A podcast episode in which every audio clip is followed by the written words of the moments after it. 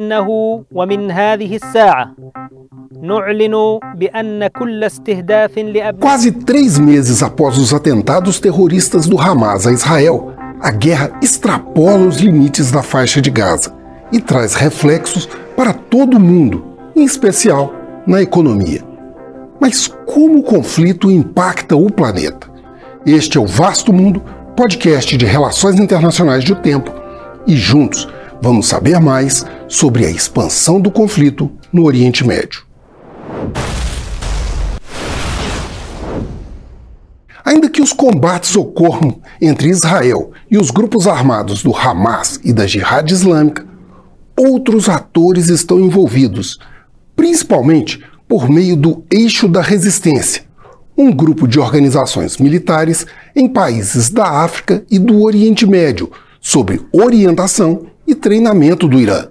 Entre eles, o Hezbollah libanês e o Kataib Hezbollah no Iraque, bem como outras milícias na Síria, mas, em especial, os Houthis no Iêmen.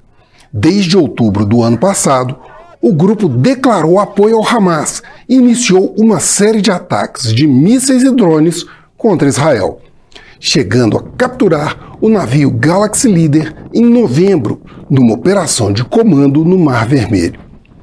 A ameaça à navegação é sua mais perigosa arma.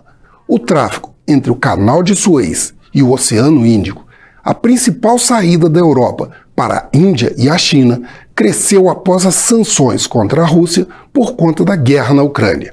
E as exportações de petróleo pelo Estreito de Bab al-Mandeb chegou a 4 bilhões e meio de barris diários.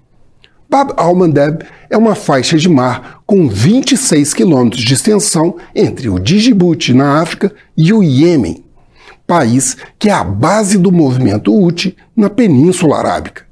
Seu controle é a chave para a saída do Mar Vermelho, que concentra 30% do transporte de contêineres de todo o mundo e um valor de 1 trilhão de dólares anuais em mercadorias.